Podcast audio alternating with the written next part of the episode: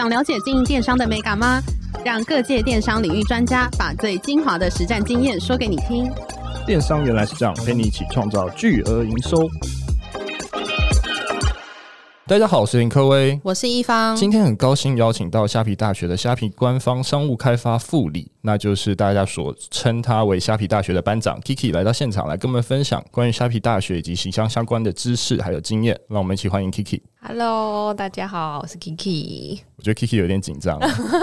这是我第一次录 Podcast。好哦，好，没关系。那我想请 Kiki 自我介绍一下自己。好，大家好，我是 Kiki。那呃，其实我差不多在就是虾皮已经待了差不多七年多的时间，非常长。然后我其实跟虾皮这样一路从虾皮到台湾的时候，就是一路这样成长下来。主要我负责的是虾皮大学这一块。然后虾皮大学其实在蛮早，二零一五年的时候，其实就已经开始做创立。那当初其实因为虾皮初期，我们其实招商了很多这种中小型的卖家，希望来虾皮做上架。那最初的时候，我们是希望说。说，哎，其实好像业界没有专门一个平台去教卖家怎么去卖东西，怎么样去在这边做生意。那其实这件事起步是很简单，但很多人不愿意去尝试。那我们那时候做了虾皮大学，希望说我们可以教给卖家一些比较简单的一些营运技巧，然后帮助他们很好的衔接上，然后在虾皮上去做上架。这是我们一开始的目的，这样。那想问，就是现在目前虾皮大学当中有开设什么样类型的课程呢？哦，我们现在其实课程真的蛮多元的。其实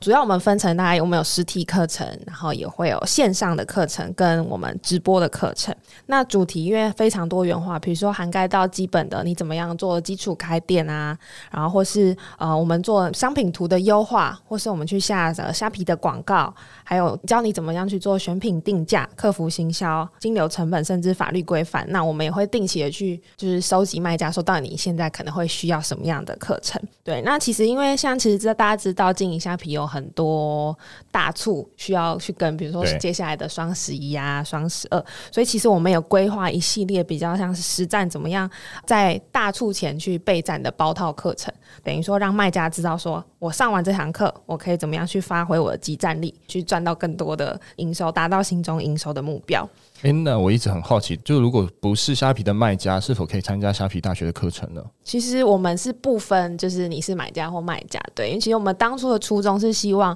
呃，可能你心里有这个想当卖家的梦，但你还不是，是所以我们其实 TA 是说，哎，只要你有心想学电商相关的知识或是内容，其实都欢迎大家来上课。所以，甚至你是学生啊，或是刚毕业的大学生、上班族，我们都很欢迎你来报名我们的课程。所以等于说是从零开始，他如果真的什么都不会，他只是一个电商小白，他也是可以去参加的，完全可以。对，我们有这样很基础的课程，让而且可能你班上也会有很多像你这样的，就是很基础的小白，大家可以一起去学习交流。诶，那现在有实体的课程吗？还是都还是存在在线上上？呃，有，我们因为疫情比较趋缓之后，我们有恢复一些在像台北会比较多的实体课程。对，那现在是并行，就是让大家可以自己选，说自己比较适合或比较能去上哪一种类型的课程。了解。那我想问一下，就是因为在虾皮大学的提供的课程很多嘛？那目前人气最高的课程是哪一类型？呃，以长青来说，我们调查过最高的话还是广告行销，因为这一块好像对卖家来说，亦是一个比较是啊、有趣的领域，然后他们也很希望透过。投广告的方式增加自己卖场的流量，因为毕竟现在有流量才有赚钱的的的地方嘛。对，所以因为其实虾皮卖家会碰到的广告类型也蛮多，光我们自己虾皮站内的关键字广告，或者是我们要去做呃外部的，像是 FB 啊或 Google 的这样的投广，其实有蛮多可以学的领域。所以其实这堂课程我们长期观察下来是，呃卖家都一直很有兴趣去投资在这类型的课程上去让做精进。那不过近半年我们有一个很热门的课。程是跟电商法律相关，uh. 对，因为其实主要是因为今年好像法律有一个三读通过商品的标示法，所以其实对于卖家来说，他在去贩售商品上的限制跟可能他怕会踩到地雷的地方也变蛮多，所以卖家很需要这种比较专业型的知识课程，去帮助他们快速的了解说他在贩售商品的时候可能会遇到什么样的状况，可以先预防自己，避免受罚。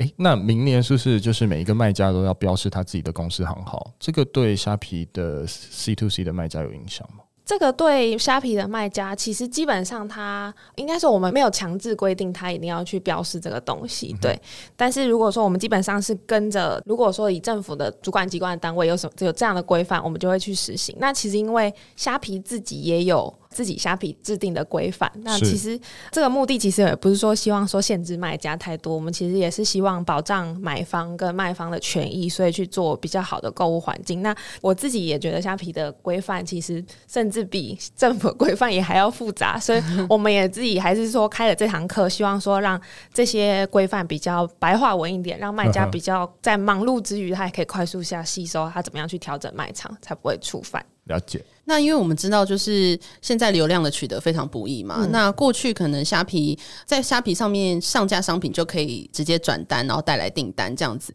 那对现在的卖家来说，就是如果他们想要进军虾皮的话，他们的第一步大概会是什么？然后他们是需要先关注哪一些重要的地方呢？OK，我觉得卖家第一步进来，因为以前真的你在六七年前一上架，可能就有开始有买家会询问你，但现在真的，呃，应该说在虾皮上的商品竞争力也很大，所以我觉得第一步是你要先善用虾皮的，我们现在有些工具帮助你去抓到这些在虾皮上很庞大的流量。所以像我们自己有推出像是虾皮直播，或是我们有虾皮关键字广告，对，那我们自己有在做做社群。所以说，如果虾皮已经有流量，那你自己有这个用利用我们的工具去抓住这个流量的话，其实对你的帮助是很大的。那我觉得再比较几个点，就是可能卖家可以去显示一下自己，就是毕竟现在价格确实还是一个很大的趋势考量，因为确实在虾皮购物平台上的价格竞争也蛮大，所以你可能这这是会比较现实面的问题，就是你自己在价格上有没有做一个竞争力的判断，然后再来是，就算价格可能真的不是最低，但是你本身自己有没有再去做呃你的品牌的规划？对，因为可能你的客人信任的是你的这个品牌的口碑，或是你的眼光。对，我觉得大概这几个方向会是需要注意的。好，那刚刚有讲到，不管是要注意一些商店的一些东西嘛，所以我觉得检视商店应该就很重要。所以你会怎么样建议，就是电商小白或是已经在经营虾皮的人去检视他自己的商店？我觉得检视商店的话，其实自己虾皮我们本身也有一个数据中心，可以让你去呃每天去检视自己的销售状况。对，所以这个后台其实资讯也蛮完整的。那我们像里面会有一个像是销售教练的这种工具，可以帮助你去看说，哎，现在呃现在整个虾皮平台的商品趋势啊，热销品或是买家他讨论度比较高的商品，会是有哪一些关键字或是哪一些商品类型？那其实你透过这些数据，可以边去优化你本身自己在卖的商品去。调整，就算是下广告，我觉得也是一样，就是不是说钱投了之后我就去看有没有赚钱。其实我们建议广告像你这样，也是要每天去检视一下自己的成效，是不是在转换率上，或是在曝光度上是有需要去做一些调整，或是文案上的调整。所以我觉得搭配数据的工具，跟你自身去实验你这些商品的优化，一起去相辅相成，看是非常重要的。诶，那 Kiki，你接触到非常多的虾皮卖家，那他们大概会最常在哪些地方遇到瓶颈呢？因为我们初期会接触到比较多像是电商刚起步的卖家，那对于这些卖家，我觉得他们最大。第一个坎或是难关，可能就是评价负评，可能对他们来说会是难免会遇到，然后他们也会比较放大去去去检视这件事情的。对，那我们其实也都会跟卖家，就我们理解说，当然收到负评，其实卖家心情也不会很好，对，对。但其实我觉得这个背后重要的意义是，你要去了解为什么会有这个负评，就是这个买家他的诉求，这个用户他的需求是什么？那呃，我们排除掉可能比较不理性的用户，对。那如果说你可以从这个负评了解到说哦，其实这个用户他背后的需求，他在意的东西是什么？如果你能去帮助他解决这个问题，或是去跟他沟通的话，或许他就会成为你下一个商机的机会。那其实我觉得初期的话，遇到这些像是负评价的话，就是可以不用太太难过，对对，对，因为其实你随着你的时间累积，然后你把你的品牌度做好，或是你呃让你的客人能更信任的话，其实你往后累积的好评价，其实很多用户是会看到你好的那一面的。了解。诶，那我想问一下 Kiki，就是许多卖家有自己一份正职的工作，那他是把卖场当做副业，这样的卖家会容易遇到什么样的瓶颈呢？嗯，因为我们也听到蛮多卖家，他一开始是抱持的说，哦，我先试试看，来看看说会不会在虾皮上赚钱。对，那其实这样的心态，我觉得可能他可以去稍微调整，因为我们遇到蛮多卖家是，他说他一开始也是抱持着这种尝试的心态，但是他会不敢放太多呃，就是精力在这上面。对，那反而对他来说，他可能没办法投入很多时间再去调整卖场，或是了解他的客群。对，然后也其实有卖家跟我分享过，他后来。就是决定下定决心，把他的资金跟他正职的工作都辞掉，他反而放手一搏之后，他真的因为把这件事情百分之百全心放在他身上，所以他做的每一个投资，做的每一步，他都非常的谨慎，然后他也很愿意花时间去了解他怎么样才能赚到更多钱。所以我觉得可能前期做尝试是 OK，但是如果你真的要把就是你的卖场做的比较完整的话，就是我觉得可以考虑说，哎，其实你可以把你的多一点时间投入在你这个卖场上面去做更优化的经营。那对这些比较是副业经营的卖家来说，是哪些地方比较容易会有出错或是状况的？哦，我觉得是可能是时间在管理上的。方面吧，对，时间跟资金，我觉得这对卖家来说都是一个蛮大，因为当你时间分配被分散之后，其实你比较没办法在第一时间去 catch 到现在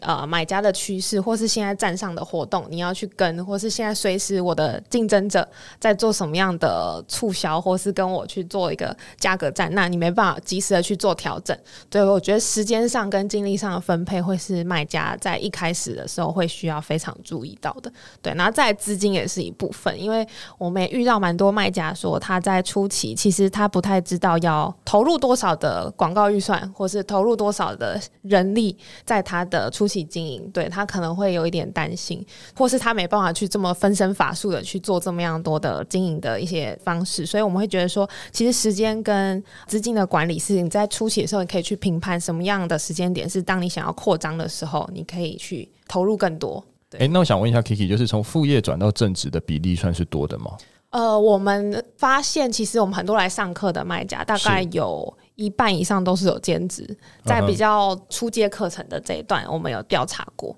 然后他可能上了进阶课，就真的已经变成实职正职在经营的。对，后来上到真的中高阶的这个这个卖家，其实真的都是几乎是全职在做卖家的。了解。那我想问一下 Kiki，就是在虾皮大学授课当中，有哪些卖家因为学习后带来很巨大的成长？？OK，我们这边也有一些案例，因为我们其实蛮多课程是走比较实战路线的，就是我们希望说，呃，卖家不是来听听课，然后回家，他可能就开始可能忙他其他事情，他其实也忘记老师当初怎么教他，所以我们其实上网课后会有一个追踪，课后追踪，哎，比如说我们今天教你怎么做虾皮直播开播，那两个礼拜回去会关心你说，哎，你有没有记得去帮你的卖场开播啊？对啊，有些卖家可能就放着就忘记，对，那我们像我们之前有一个是。做茶叶相关的食品卖家，对，然后他其实自己线下本来就有七十家实体通路。那因为之前其实他们遇到一些，比如说之前疫情的状况，他们其实有淡旺季，再加上疫情的影响，所以影响到他们的收入。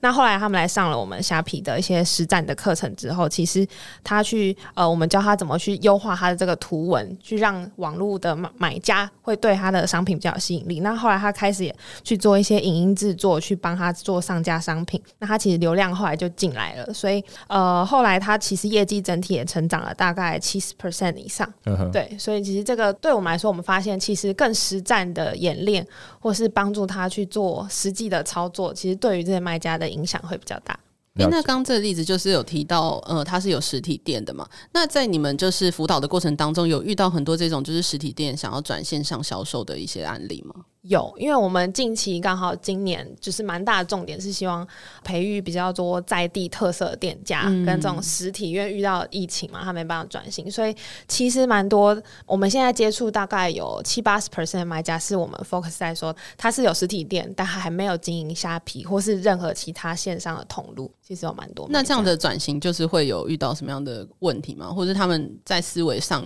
有什么需要特别大的转换呢？嗯，比较大的状况是因为。以通常他停留在实体业的经企业经营者，都是年纪也比较偏年长，嗯、对，或是他可能现在是准备要转到二代去让他们做经营，所以他在前期上他会有蛮多，我觉得是心理的阻碍吧，他可能会不太确定说，我到底做线上会对我来说跟我实体有什么差异，或是我是不是真的可以赚到钱，他会有一点不确定感，对，所以我们现在在努力做的是希望说，我们可以透过一些其实，在虾皮上其实有蛮多是实体跟线上经营都做得很好的卖家，希望透过这样的成功案例，或是他们现身说法，来说服这些实体店家。其实，诶，其实他们实体跟线上都可以并行做得很好。对，所以对他们来说，我觉得最大的障碍是他们对于线上的不确定性，跟在前期他不确定他自己要投入多少的人力在经营线上这一块，因为他毕竟还有线下的成本必须要去负担。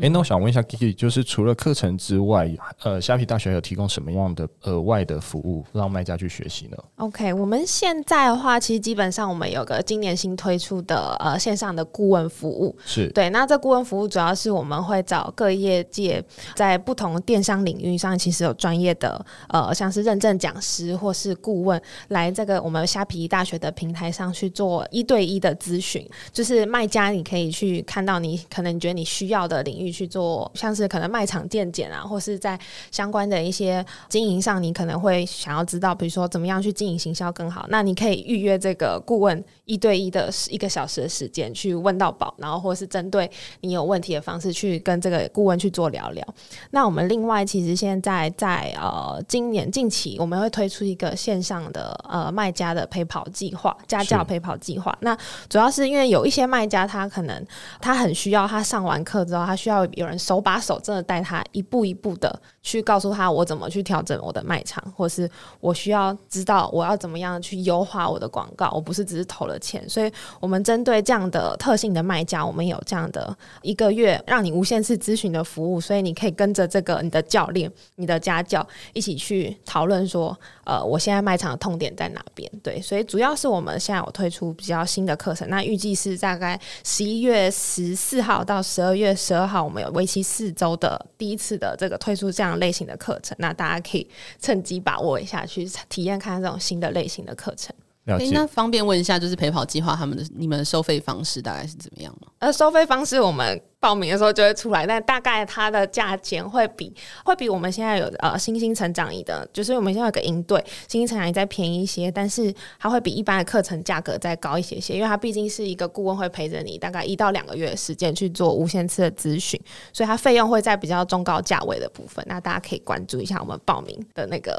咨询这样。诶、那我想问一下 Kiki，就是虾皮大学以培养未来电商人才当做这样子的一个目标前进嘛？那是否有机会可以透过虾皮大学，然后成为就是专业的讲师呢？嗯，完全可以，我们非常欢迎。因为其实我们从二零二零年开始的时候，我们大概已经办了四届的公开招募，希望可以齐聚各方的呃有经验的卖家来成为我们的虾皮认证的讲师，甚至是在业界你本身就已经是呃有讲师经验或是顾问经验的人。那我们目前其实已经累积四十位的呃虾皮认证讲师。那其实很多这些讲师也当初是我们在虾皮课程里面的资优生啊，对，那他随着他这个。时间累积，他自己在实战经验非常的丰富，甚至比我们官方的人员还更知道说我要怎么样快速的去让我的卖场去壮大。所以我们就希望招揽这一类型的卖家，希望可以透过这些卖家跟讲师，可以帮助更多需要去优化跟学习的卖家们。对，那其实我们现在定期都会有一些公开招募。那我们希望说，这些卖家他除了卖东西以外，他不只是卖家，因为其他身上还有非常宝贵的经验。我们希望可以让他的这个价值最大化。所以其实有一些卖家卖到后来，他其实他已经是老板了。对，那他老板其实他也不太需要亲力亲为去做一些卖场的东西，那他反而可以去发展他个人的这种，用他的经验去发展个人品牌，或是去透过我们的卖家讲师计划认识更多业界。相同的人脉，所以这也是我们呃虾皮希望去做的东西，希望可以结合大家卖家的力量，去帮助更多中小型的卖家。诶，那想问成为就是认真讲师有什么样的规范或是门槛吗？有，其实我们还是有一些筛选的条件，对，所以基本上我们当然希望说你在电商或是虾皮的领域有一些。过去的经验是有一些丰富度的，或是有一些你可以去教学的地方。那在我们也会有线上的面试，对，我们也希望说透过